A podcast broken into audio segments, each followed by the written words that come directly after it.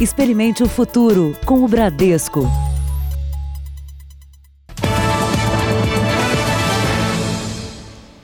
Boa noite. Boa noite para você. A polícia encontrou a arma utilizada no crime que terminou com a morte de um casal e o filho deles. A família foi carbonizada no ABC Paulista em janeiro. A filha mais velha é uma das suspeitas. A pistola de pressão teria sido usada para render a família e dar coronhadas na cabeça das vítimas. Foi neste terreno descampado no ABC Paulista que os policiais encontraram a pistola, uma réplica utilizada num jogo esportivo. O local fica a 9 quilômetros de onde estavam os corpos carbonizados de Romoyuki, Flaviana e Juan Gonçalves. Eles são pais e irmão de Ana Flávia Gonçalves, suspeita de ser mandante, ao lado da namorada Karina Ramos. Três homens também teriam participado dos assassinatos.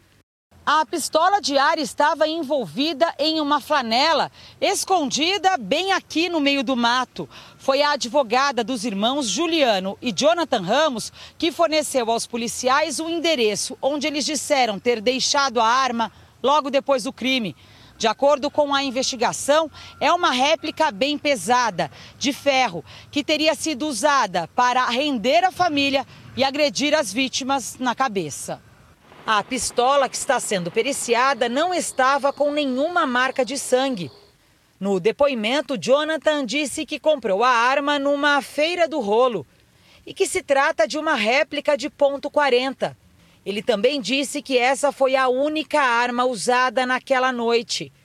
Jonathan disse que foi Karina quem pediu para ele levar a pistola no dia do crime. Ana Flávia, em depoimento, deu outra versão. Não lembro que estava armado, mas eu sei que tinha duas armas. Se era de verdade ou de mentira, eu não sei.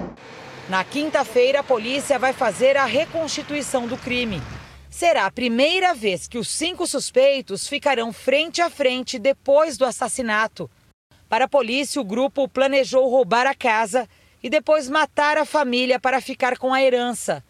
Todos estão presos. Veja agora outros destaques do dia. Bovespa tem maior alta em 10 anos depois de perda histórica. Nos Estados Unidos, Bolsonaro não vê motivo para preocupação com a crise do petróleo. Na série especial, as famílias expulsas de casa pelo crime organizado no Ceará.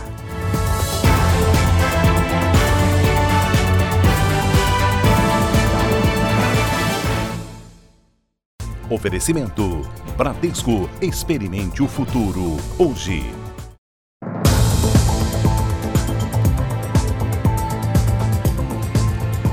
Câmeras de segurança registraram a execução de um advogado e secretário de uma prefeitura na Grande São Paulo. A polícia investiga se os atiradores conheciam a vítima. O corpo começou a ser velado no fim da tarde na Câmara Municipal de Ferraz de Vasconcelos. Francisco Pereira de Brito, de 46 anos, era casado e tinha três filhos. Um deles presenciou o assassinato ontem, pouco depois das 11 da noite, assim que um carro parou na frente da casa da família. Francisco foi atraído para fora. Segundo os familiares disseram, é, o rapaz chamou, falou: desce aqui que eu preciso te pagar. Eu estou te devendo faz tempo, preciso te pagar. Ele falou: não, pode deixar o portão aberto descendo. Ou seja, sinal de que conhecia a pessoa. A câmera de segurança de um vizinho gravou a cena. O carro dos assassinos está parado. De longe se vê os clarões provocados pelos tiros. Em seguida, o carro sai e é seguido por quatro homens. Um deles carrega um tipo de arma potente. Eles entram no carro e fogem. Mais tarde, a perícia confirmou vários disparos, inclusive de espingarda calibre 12. De acordo com a polícia, Francisco não registrou nenhum boletim de ocorrência por ameaça. Ele era secretário municipal de Juventude, Esporte e Turismo. Mas amigos acreditam que a execução tem menos a ver com a atividade política e mais com a profissão de advogado que ele também exercia. O doutor Francisco ele era advogado criminal, pode ser que tenha alguma relação nesse sentido, mas na função que ele exercia dentro da prefeitura, acredito que não tenha relação nenhuma. São Paulo está em alerta para o aumento no número de ataques de escorpião. No ano passado, nove pessoas morreram. Nesses dois primeiros meses de 2020, já foram mais de 3.500 acidentes registrados. Neste bairro em São Paulo, não faltam relatos de moradores. É muito comum que tenham achado pelo menos um, né? Por dia. O prédio onde Joaquim é zelador tem uma infestação. A gente costuma encontrar muito aqui na calçada, na frente aqui do, do prédio e também lá na garagem. Ontem mesmo eu matei oito lá dentro, um dia desse, né? Evelyn recolheu alguns escorpiões que encontrou recentemente. Meu maior medo como mãe é do meu filho ser picado e não chegar em tempo hábil até o soro. Inseticidas domésticos não matam os escorpiões. Acontece não é porque ele é agressivo, ele não é agressivo de buscar a pessoa e picar a pessoa é quando existe uma, uma proximidade, um risco de um contato e ele pica por proteção. O escorpião gosta de lugares quentes e úmidos. E não vive só no esgoto, não. Basta um amontoado de lixo, caixas, tijolos para ele sobreviver e se reproduzir. O que, aliás, acontece com muita rapidez. A fêmea não precisa de um macho para procriar e cada uma é capaz de gerar outras 20 fêmeas. Quanto mais lixo e material a gente tiver acumulado e abandonado, né? mais teremos, é, vai, vai favorecer muito a presença de outras pragas como roedores também, baratas. E aí as coisas vão se interligando. Você tem barata, você tem escorpião, porque tem presa. O lixo acumulado ao lado da casa da Marinalva preocupa. Pelo menos três pessoas da família já foram picadas por escorpiões enquanto dormiam. A gente às vezes não dorme com medo, né? Anda até na parede. Eu digo porque eu já vi, não foi, foi muitas vezes.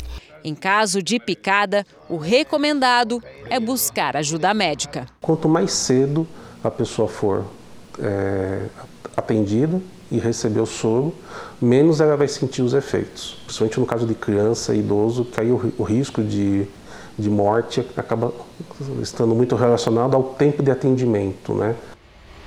A Justiça do Rio Grande do Sul decidiu manter o julgamento de um dos réus da Boate Kiss, na cidade de Santa Maria, onde aconteceu o incêndio. 242 pessoas morreram na tragédia. Luciano Bonilha era assistente de palco da banda Gurizada Fandangueira. Foi ele quem acendeu o sinalizador que provocou o incêndio na boate. Eu me sinto uma vítima, porque se tu for analisar a boate, eu acho que não deveria nem estar tá existindo. Se esses jovens que morreram foram enganados, esses sobreviventes foram enganados, eu também fui enganado, entendeu? A gente acreditava que a boate era segura. Luciano é o único dos quatro réus que será julgado em Santa Maria. Já o julgamento do vocalista da banda, Marcelo de Jesus dos Santos, e dos sócios da boate, Elisandro Spor e Mauro Hoffman, será em Porto Alegre, ainda sem data definida. O Tribunal de Justiça do Rio Grande do Sul negou hoje o pedido do Ministério Público para que todos os acusados fossem julgados juntos na capital gaúcha. Com isso, está mantido o júri popular de Luciano Bonilha para o dia 16 de março aqui em Santa Maria. Ele vai responder por tentativa de homicídio e homicídio doloso qualificado, ou seja, quando há intenção de matar. O incêndio na Boate Kiss deixou 242 mortos e mais de 600 feridos. Ligiane perdeu a filha, que tinha ido comemorar o aniversário. Sete anos depois, ela espera que a justiça comece a ser feita. Se faz necessário para que não aconteça outra vez. Se faz necessário para que outros jovens possam sair e os pais não fiquem esperando, porque a minha saiu e não voltou até hoje. Encontrada a menina de 9 anos que havia desaparecido numa praça da Baixada Fluminense. Na delegacia, a criança reconheceu um suspeito pelos crimes de cárcere privado e estupro de vulnerável. É neste quarto, com a cama cercada de bonecas, que a menina de 9 anos, levada por um homem quando brincava na praça, vai se recuperar de um trauma. Foram 17 horas longe de casa até o reencontro com a família. Um drama que mobilizou a cidade de Duque de Caxias, na Baixada Fluminense. Foi um misto de sentimentos, assim, com medo, emoção, alegria. Mas o que antes era tratado como desaparecimento, agora pode virar um caso de crime hediondo. Exames feitos no Instituto Médico Legal confirmaram que a menina foi vítima de abuso.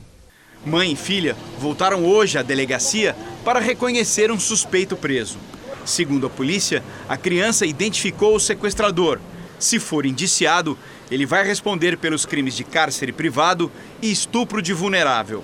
Pais e com mais de 20 anos de experiência, os policiais que resgataram a menina ficaram sensibilizados quando a entregaram para a família dela. Nós aprendemos a, a não se envolver né, emocionalmente com a ocorrência. Mas não tem como. Eu tenho certeza do que essa mãe passou, eu não quero isso para ninguém. Vamos falar de economia agora, terça-feira de recuperação nos mercados. No Brasil, a Bolsa de São Paulo subiu 7,14%, a maior alta em pouco mais de uma década. As ações da Petrobras também se valorizaram. Analistas preveem uma melhora na situação. Como o preço do petróleo subia no mercado internacional, as ações da Petrobras começaram o dia em alta e ajudaram a puxar o índice da Bolsa Brasileira. Depois da queda recorde de ontem, de mais de 12%, a bolsa voltou a subir. Para analistas, o fôlego no início do pregão foi por causa de investidores que aproveitaram para obter lucros. Investidores viram os novos preços das ações como uma oportunidade de compra. Depois de Petrobras cair, por exemplo, 30% ontem, é, muitos veem como oportunidade. Um dia depois do pânico, continuou a incerteza com um cenário em que é difícil prever a que tamanho pode chegar o impacto do coronavírus na economia mundial e como será resolvido o impasse entre produtores de petróleo, analistas dizem que a tensão deve permanecer nos mercados e com risco de novos sustos. Mas este economista não acredita em novas quedas tão grandes quanto a de ontem. Não vejo um outro movimento dando, sendo tão forte quanto o movimento que foi. Agora é efetivamente ver o petróleo se estabilizando em algum nível de preço. No mercado de petróleo, o analista aposta em negociação entre os países produtores para estabilizar o preço. A Petrobras exporta muito da sua produção. Com esse petróleo a níveis mais baixos, ela passa a receber menos reais pela exportação dela. Então, a gente tem o lado negativo para a empresa. Um dia depois da maior queda desde os anos 90, o petróleo voltou a subir no mercado internacional. É, mas apesar disso, Arábia Saudita e Rússia, que provocaram a queda, mantêm a iniciativa de elevar a produção. O maior grupo petroleiro saudita anunciou que vai produzir mais de 12 milhões de barris por dia a partir do mês que vem, acima da capacidade máxima do país. A estratégia saudita é oferecer mais petróleo para roubar a fatia russa do mercado. Essa decisão mantém os investidores em alerta, já que a medida recebeu uma resposta imediata da Rússia. O ministro de Energia disse que o país poderia aumentar a produção, batendo um recorde de 11 milhões de barris por dia. A queda do preço do petróleo, motivada pela alta produção dos dois países, foi a principal causa da desvalorização das bolsas de valores do mundo todo ontem. Hoje, as bolsas americanas e o petróleo internacional subiram em parte porque o presidente Trump anunciou um corte de impostos para estimular a economia e vai ajudar companhias aéreas e empresas de cruzeiros em dificuldades. Já na Europa, as principais bolsas chegaram a operar no azul, mas acabaram o dia em queda por consequência do coronavírus. O dia foi menos tenso no mercado financeiro aqui no Brasil, como a gente viu. A alta do dólar também deu uma trégua. É, depois de mais um leilão do Banco Central, a moeda norte-americana fechou cotada a R$ 4,66. Subindo, em disparada, nas alturas, recorde. Sobram palavras para definir a alta de quase 18% do dólar desde o início do ano, com a crise do novo coronavírus e do petróleo. Mas o que isso significa para o consumidor no supermercado? Uma coisa. As coisas vão subindo sem a gente perceber. O leite também, de repente vai aumentar também a, a parte de alimentação dos animais também. Trigo. Mas para o empresário que exporta, outra. Como parte da nossa venda, uma parte considerável da nossa venda é feita para o mercado internacional, na hora que a gente faz o fechamento do câmbio, a gente se beneficia também com a alta do dólar. O crescimento esse ano já foi de 25%. Até poucos dias, esse espaço aqui estava cheio de produtos, mas com as vendas aquecidas para o mercado externo, acabou ficando assim, vazio. E com o dólar em alta, a empresa não perde o foco no exterior. Essas caixas aqui, por exemplo, ó, já têm destino certo, vão todas para a Europa. Qual foi o número de contratações que você fez esse ano? Foram 15 postos novos e temos mais 10 em aberto ainda para esse semestre. Ontem, o Banco Central leiloou mais de 3 bilhões de dólares para segurar um pouco essa alta. Hoje, houve um novo leilão no valor de 2 bilhões. A economista acredita que a tendência agora é de uma queda gradual momentos de volatilidade eles existem conforme vão, vão, acontecendo implicações também no mercado internacional. A gente teve recentemente essa questão do petróleo. Hoje o mercado está já num movimento mais favorável. Momentos de pânico eles passam. E nas plataformas digitais do Jornal da Record, a economista Camila Abdelmalak faz um resumo do momento do dólar no Brasil. Explica as causas e também os efeitos, quem ganha e quem perde com o dólar mais alto. Entre lá. O vírus do sarampo está ativo em 10 estados brasileiros. Este ano foram confirmados 338 casos com três mortes. Por isso, especialistas em saúde reforçam a importância das campanhas de vacinação. Ana Elisa trouxe a filha para tomar a vacina que protege contra o sarampo, seguindo o calendário do Ministério da Saúde. O sarampo voltou com tudo, né? Eu fico preocupada, como todas as mães também devem ficar. A preocupação não é à toa. No ano passado, o Brasil teve mais de 18 mil casos da doença. 16 pessoas morreram, a maioria no estado de São Paulo. Nesta etapa da campanha de vacinação, que termina sexta-feira, o alvo são crianças e jovens entre 5 e 19 anos. A meta é vacinar 3 milhões de pessoas nessa faixa etária. Mas o número está muito longe disso. Para imunizar um público maior, o Ministério da Saúde planeja mais duas fases da campanha esse ano, que vão abranger pessoas entre 20 e 59 anos. Com as atenções voltadas para o coronavírus, autoridades de saúde lembram que o sarampo é bem mais contagioso em tempos em que está, a gente está muito discutindo muito a questão do coronavírus, que não há ainda uma vacina, nesse momento nós temos vacina para o sarampo. Estar vacinado contra o sarampo significa que a gente vai deixar de adoecer por um, um tipo de vírus respiratório que tem uma contagiosidade muito maior do que o coronavírus.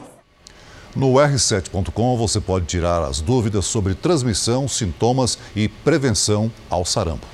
E agora sim vamos falar do coronavírus, porque os planos de saúde terão que cobrir os gastos dos usuários com testes para detectar a doença. A decisão foi anunciada hoje pelo Ministério da Saúde e a repórter Cristina Lemos tem ao vivo as informações para a gente. Boa noite para você, Cristina. Boa noite, Adriana. Olha, dentro de 48 horas, a Agência Nacional de Saúde vai baixar uma resolução determinando que os planos de saúde têm que cobrir integralmente as despesas dos usuários com o teste do coronavírus. Havia clínicas cobrando aí até dois mil reais por este exame. Ainda esta semana, o Ministério vai baixar portarias para estabelecer regras como a falta ao trabalho, a determinação de isolamento dos casos suspeitos e hoje o Ministério atualizou os dados sobre a doença. Há cinco casos de transmissão local do coronavírus no Brasil. Vamos aos números. São 34 casos confirmados. Um empresário que veio da Itália é o primeiro no Rio Grande do Sul. Alagoas, Minas Gerais, Espírito Santo e o Distrito Federal têm um confirmado cada, sendo que uma paciente de Brasília é o caso mais grave até o momento. Ela apresenta piora e respira por aparelhos. A Bahia tem dois casos, o Rio de Janeiro, oito. Também aumentou o número em São Paulo. O estado mais populoso agora tem 19 infectados. Os casos suspeitos subiram para 893. Já foram descartados outros 780. O presidente da China visitou hoje a cidade de Wuhan, onde o coronavírus surgiu. Um sinal de que as autoridades estão começando a controlar a propagação da doença. Durante a inspeção, Xi Jinping acenou para pessoas em quarentena. O presidente incentivou as autoridades a continuar os esforços de prevenção e controle do coronavírus e afirmou que houve progressos. Dos mais de 80.700 pacientes no país, 60.100 se recuperaram. Segundo a Organização Mundial da Saúde, pessoas com sintomas leves se recuperam em até 15 dias, já que elas com quadros mais avançados, como pneumonia, podem levar de 3 a 6 semanas. Nesta terça-feira, o ministro das Relações Exteriores chinês conversou por telefone com o da Itália. Eles fecharam um acordo para que Pequim forneça 2 milhões de máscaras aos italianos. O pacto também prevê 20 mil roupas protetoras e mil ventiladores pulmonares para o tratamento dos infectados. A Itália tem mais de 10.100 pacientes e é o país com o maior número de doentes fora da China. Nas últimas 24 horas, quase mil casos foram confirmados. Até agora, mais de 630 pessoas morreram. Um vídeo que ensina jovens a lavar as mãos viralizou nas redes sociais. Um influenciador digital do Vietnã e um colega dançam no ritmo de uma música pop famosa no país. Com os movimentos, eles ensinam a técnica adequada para lavar bem as mãos, uma das formas de prevenção contra qualquer tipo de vírus. Os passos foram parar numa plataforma digital e se tornaram um desafio que repercutiu pelo mundo. Não precisa dançar, mas tem que lavar. A seguir, o último dia da visita do presidente Bolsonaro aos Estados Unidos. E ainda nesta edição, juiz mantém Ronaldinho em presídio por temer fuga. E na série especial, a guerra entre facções criminosas no Ceará. Famílias são expulsas de casa.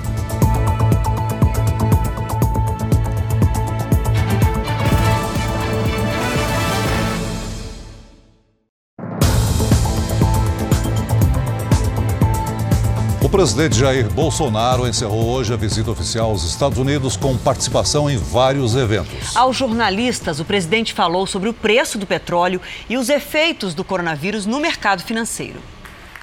O último evento de Jair Bolsonaro foi o Fórum das Américas. Aqui o presidente recebeu a chave da cidade de Miami do prefeito Francis Soares, um cubano naturalizado americano. A situação da Amazônia foi um dos temas abordados. O presidente disse que é preciso mudar a imagem de destruição da floresta e criticou as propostas de países europeus sobre as demarcações indígenas.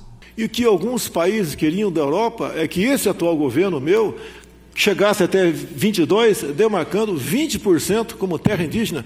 Isso não será realizado. O Brasil mudou e a Amazônia é nossa. Durante o evento, o presidente comentou também a queda na bolsa de valores e na cotação do petróleo, que chegou a ter uma redução de 30% ontem. Esse é o pior momento do mercado financeiro desde a crise internacional de 2008. Para o presidente, o problema seria maior se houvesse um aumento no valor do petróleo. Obviamente, temos um momento, uma crise, uma pequena crise, né? Um, no meu entender, é muito mais fantasia a questão do coronavírus, que não é isso tudo que a grande mídia propaga pelo mundo todo. É melhor cair 30% do que subir 30% o preço do petróleo. Na saída do evento, Bolsonaro anunciou que o governo não irá elevar a CID, o imposto dos combustíveis que hoje está com tarifa zero.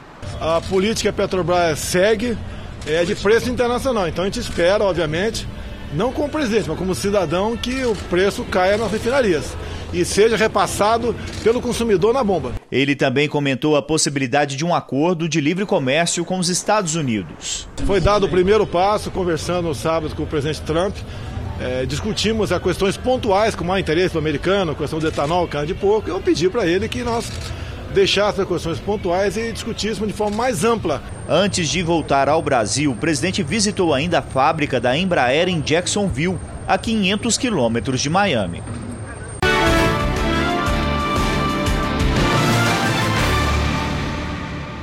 Acontece hoje mais uma rodada de votações para decidir quem será o democrata escolhido para concorrer à presidência dos Estados Unidos contra Donald Trump. A correspondente Evelyn Bastos tem os detalhes. Boa noite para você, Evelyn. Quem deve ser o vencedor segundo as pesquisas? Oi, Adriana, muito boa noite para você, boa noite a todos. Olha, de acordo com as pesquisas, o ex-vice-presidente Joe Biden deve se sair melhor nas votações de hoje, que acontecem em seis estados.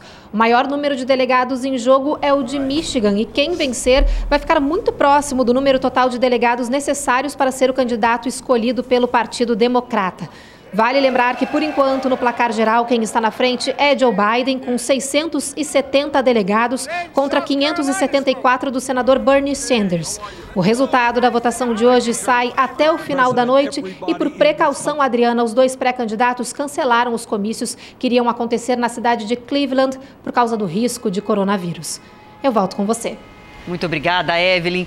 E você vai ver a seguir: no Paraguai, justiça nega a prisão domiciliar a Ronaldinho Gaúcho.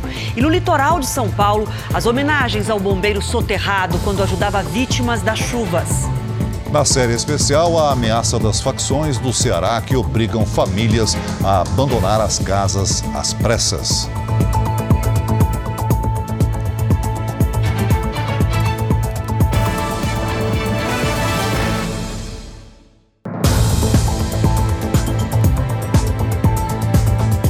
Justiça Paraguaia negou mais um pedido de prisão domiciliar do ex-jogador Ronaldinho Gaúcho e do irmão dele. Os dois seguem em um presídio de segurança máxima.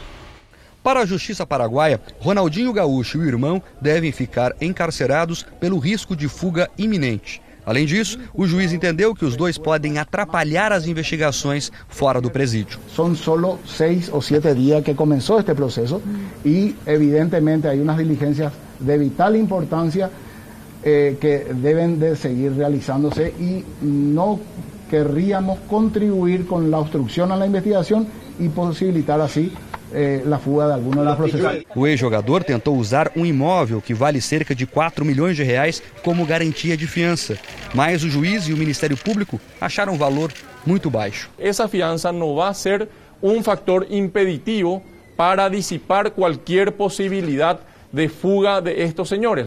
Com a decisão, Ronaldinho e o irmão seguem aqui no Presídio de Segurança Máxima de Assunção. A prisão preventiva tem prazo de seis meses. Até agora, oficialmente, os dois são investigados apenas por uso de passaportes falsos. Mas os promotores levantam indícios de que eles podem estar envolvidos com crimes econômicos. Que uma pessoa dificilmente tenha um documento público, um passaporte, por mero afã de colecionista. Hoje, três funcionários do Departamento de Imigração do Paraguai, que teriam ajudado na entrada ilegal de Ronaldinho e do irmão dele, foram presos. Até agora, já são oito detidos no caso. A empresária paraguaia Dália Lopes seria responsável pelos documentos. Os advogados dela dizem que Ronaldinho e o irmão queriam os passaportes para abrir empresas no Paraguai. Dália está foragida da polícia e foi denunciada por produção e uso de documentos falsos e formação de quadrilha. Os promotores do Paraguai suspeitam que ela operava um esquema de lavagem de dinheiro. A Justiça do Rio de Janeiro determinou que o policial reformado Rony Lessa e o ex-PM Elcio de Queiroz sejam levados a júri popular. Os dois são acusados de matar a vereadora Marielle Franco e o motorista dela, Anderson Gomes. Pedro Paulo Filho, boa noite. Os dois vão continuar presos. Enquanto isso,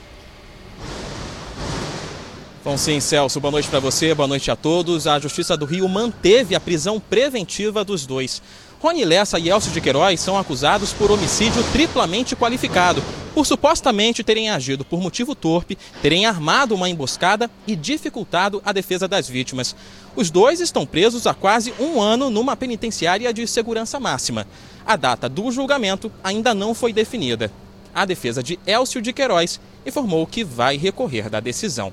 Do Rio de Janeiro, Pedro Paulo Filho. Obrigado, Pedro Paulo. Subiu para 44 o número de mortos nos deslizamentos da Baixada Santista em São Paulo. Ainda há 34 pessoas desaparecidas. É, hoje o dia foi de homenagens ao bombeiro soterrado durante o resgate. O corpo do cabo Marcel de Souza Batalha foi levado no caminhão dos bombeiros até o cemitério. Batalha!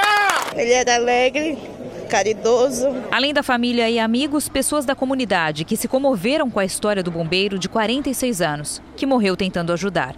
Lucas conheceu Batalha na noite do temporal. Foi salvo por ele. Eu toquei na mão dele, olhei pra mão dele assim, ó. Falei, eu tô contigo, mano, eu não vou te abandonar, mano. E subi junto com ele. Aí nessa que eu subi junto com ele, olhei pro lado, olhei pro outro, aí só vi barro. Essa foi a última imagem do bombeiro. Ele chegava de bote à comunidade atingida pelo temporal, com outro colega e um assessor da prefeitura do Guarujá. Os três morreram em um deslizamento, após alertar mais de 40 famílias no Morro do Macaco. Além deles, outros cinco moradores também foram encontrados mortos. O corpo do cabo Batalha foi o último a ser localizado e recebeu homenagens. Ele levou ao extremo o seu juramento. É, com o sacrifício da própria vida e foi isso que ele fez. Já aqui na comunidade da Barreira, os bombeiros não chegaram a tempo de avisar os moradores sobre os riscos na noite do temporal. 22 pessoas já foram encontradas mortas nesse morro. As buscas por desaparecidos agora continuam apenas neste local, na Baixada Santista. Hoje foram encontrados fragmentos de corpos e apenas exames de DNA poderão identificar a vítima. Igor perdeu o amigo, Samuel Alves, de 32 anos. Morava naquela parte de cima ali. Logo depois deu uma e meia, eu liguei para ele, mandando mensagem, mandando mensagem. Nada dele responder. Conseguiram tirar a irmã dele e ele não conseguiram. E um mês depois do deslizamento de terra causado pelas fortes chuvas no morro na Grande São Paulo, nossa equipe voltou ao local. Sem ter para onde ir, muitos moradores permanecem correndo perigo no mesmo lugar. Um mês depois, o deslizamento de terra no morro em Osasco, na Grande São Paulo, ainda assusta quem passa por lá. Das 317 famílias, 177 aceitaram receber o auxílio aluguel. 70 já deixaram o local. Alessandra mora bem perto da área mais afetada do morro. Mesmo assim, não foi embora. Torcendo para não cair, né? Para não acontecer o pior. Mesmo que aqui não, não aconteça comigo, pode acontecer com as outras pessoas também, né? O deslizamento de terra foi no começo de fevereiro. Nessas imagens é possível ver o momento em que o morro desaba. Sai daí, homem! Três pessoas morreram, uma delas, uma criança de 7 anos. Pelas vielas do morro é fácil encontrar avisos de interdição da Defesa Civil e até placas de venda deixadas por quem desistiu de permanecer aqui. Sim, sim, é um trabalho bem de convencimento, um trabalho de conscientização. A dona desse barraco foi embora, o filho não. Mas o quê? Não tem para onde ir? Minha mãe está na casa dos outros ainda. Viver em uma área como o Morro do Socó é uma realidade encontrada em municípios de todo o Brasil e afeta mais de 8 milhões de pessoas. As ocupações cortam os terrenos, lançam água e esgoto de maneira irregular. E quando em pouco tempo a chuva se concentra no solo, o risco fica ainda mais real. No estado de São Paulo, os bombeiros receberam 426 registros de desabamentos no ano passado. Apesar de haver monitoramento na maior parte das áreas, este geólogo da USP vê o problema como uma bomba relógio. É feito um mapeamento. Olha, essa área está em risco. Mas passa um ano, passa dois, não acontece nada. Por quê? Porque não ocorreu chuvas concentradas naquele local. Mas uma hora vai ocorrer. É estatístico. Previsão do tempo agora: muita chuva na metade norte do Brasil e seca na metade sul. Em comum apenas o calor. Lidiane, boa noite para você. Esses extremos vão se equilibrar? Por enquanto não, viu, Adriana? Boa noite para você, para o Celso, para todo mundo que nos acompanha. Olha só, mas os temporais perdem intensidade tanto no norte quanto no nordeste nos próximos dias. Segundo o Serviço Geológico do Brasil, rios que transbordaram em cidades do Piauí vão continuar subindo nas próximas horas, com risco de enchentes em outros pontos. Amanhã ainda chove bastante no norte de Mato Grosso e de Goiás, em Tocantins, Pará, Maranhão e também na Bahia. Já no sul, uma forte onda de calor atinge principalmente o estado gaúcho e algumas cidades podem registrar recordes históricos até sexta-feira. Pode fazer até 38 graus amanhã em Uruguaiana e 35 em Porto Alegre. A capital mais quente deve ser Boa Vista, com 36 graus. Em Aracaju faz 33 e em Belo Horizonte até 28. Previsão de temporais em Teresina e em São Luís, com 33 e 30 graus. Em Curitiba, sol com 28. E em São Paulo, sol sem chuva com 29 graus. Quente até. Vamos às fotos? Vamos. Nós pedimos, né? Os internautas nos ajudaram. Vamos aos cliques da Superlua. Super cliques, né? É isso mesmo, Adriana. Olha só, começamos aí com a participação do Valcimar Júnior, que fez esse clique da Lua em Rio Branco, no Acre. Tem outras participações também. A próxima é da Indira Nana, lá de Fortaleza, ela flagrou isso, ó, do quintal de casa, hein? Que privilégio. Bonito, tá bonito. Bonito. Tem também a participação do Jorge Oliveira, de Jacareí, interior de São Paulo. A lua ali, ó, bem linda, reluzente, uma grande estrela. Temos a próxima participação do Joey Augusto, de Minas Gerais. Olha só a lua e essa nuvem ali bem embaixo deu um efeito, né? Bonito. E para fechar com chave de ouro, Lohan Pablo, que nos presenteia com esse clique aí direto da Enseada de Botafogo, no Rio de Janeiro. Aí é o Rio de Janeiro, né? A lua, a lua complementa. É. Obrigada, Lídia. Obrigada, até amanhã. E aqui o telespectador ajuda a escolher nossas reportagens. Você prefere ver uma história sobre o aumento no número de processos de violência contra a mulher ou quer conhecer um grupo de pessoas que ia viajar e levou um calote da agência de viagens? Então entre no r7.com e marque a sua alternativa. O resultado você vê em uma das próximas edições do Jornal da Record. Um estudo usando células tronco segue dando bons resultados em pacientes com HIV. Desta vez, em Londres. É o segundo caso no mundo. O paciente passou por um transplante de células tronco e está há 30 meses sem sinais do vírus. Os doadores têm uma mutação genética rara, um DNA resistente ao vírus que impede o HIV de se estabelecer. A técnica é a mesma usada no paciente de Berlim. O americano Timothy Ray Brown foi considerado curado em 2011. Mas os cientistas alertam para os altos riscos e afirmam que o tratamento é recomendado para pacientes que têm doenças no sangue, com risco de morrer. Um drama de famílias do Ceará. Elas são expulsas das próprias casas por criminosos. As facções tentam ampliar os territórios e, ao mesmo tempo, ganhar dinheiro para se fortalecer. Dezenas de denúncias já chegaram à Defensoria Pública do Estado.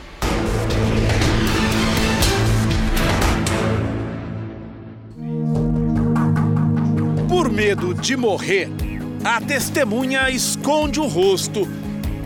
Viu quando homens armados expulsaram uma vizinha do bairro em um conjunto habitacional de Fortaleza, no Ceará. Foi por volta de umas duas horas da manhã. Eles eram muitos homens armados e colocaram arma na cabeça dela, do filho dela, e disse que eles tinham que sair de lá. Porque quando eles voltassem, eles não iam só mandar eles saírem. Para evitar que o mesmo acontecesse com sua família, há dois anos ela decidiu deixar a casa que ocupava, numa região dominada por integrantes da facção os Guardiões do Estado. Há quatro anos, os bandos armados que atuam no Ceará passaram a investir pesado numa nova modalidade de crime. Tomam imóveis alheios, algumas vezes para alugar. Aqui neste prédio existe um núcleo que atende as famílias que foram expulsas de seus apartamentos e casas pelo crime organizado. A promotora não quis gravar entrevista, mas disse que são milhares de desabrigados. O medo nos bairros mais pobres de Fortaleza é generalizado. Você vê mortes, espancamento, roubos. E tem que ficar calado. Porque a gente tem filho, tem marido. E se a gente falar alguma coisa, a gente é punido com a, com a morte, né? Nossa testemunha conta que por causa da guerra entre facções, viu ao menos seis famílias abandonarem às pressas suas casas. E os criminosos decidem entre si o destino que darão aos imóveis. Agora já existem outras casas que foram desocupadas que eles tiraram porta, tiraram telhado, tiraram a madeira, venderam e agora estão ajeitando novamente para alugar. Os enfrentamentos entre facções rivais são frequentes na periferia de Fortaleza. Os moradores ficam no meio da batalha, reclamam da falta de apoio das autoridades. As facções chegam, dão prazos às vezes de 24 horas, prazos de, de 5 horas, prazos variados para as pessoas saírem dos seus imóveis com toda a família, seja porque ela, a, a facção quer ocupar aquele espaço, aquele terreno, seja porque também a, a, identificou por algum sinal, algum símbolo, alguma, algum detalhe que a pessoa publicou nas redes sociais, que eles fazem também investigação, e aí identifica que é de outra facção, ainda que não seja. A Defensoria do Ceará atendeu a mais de 150 denúncias de expulsão em 2018 e 2019.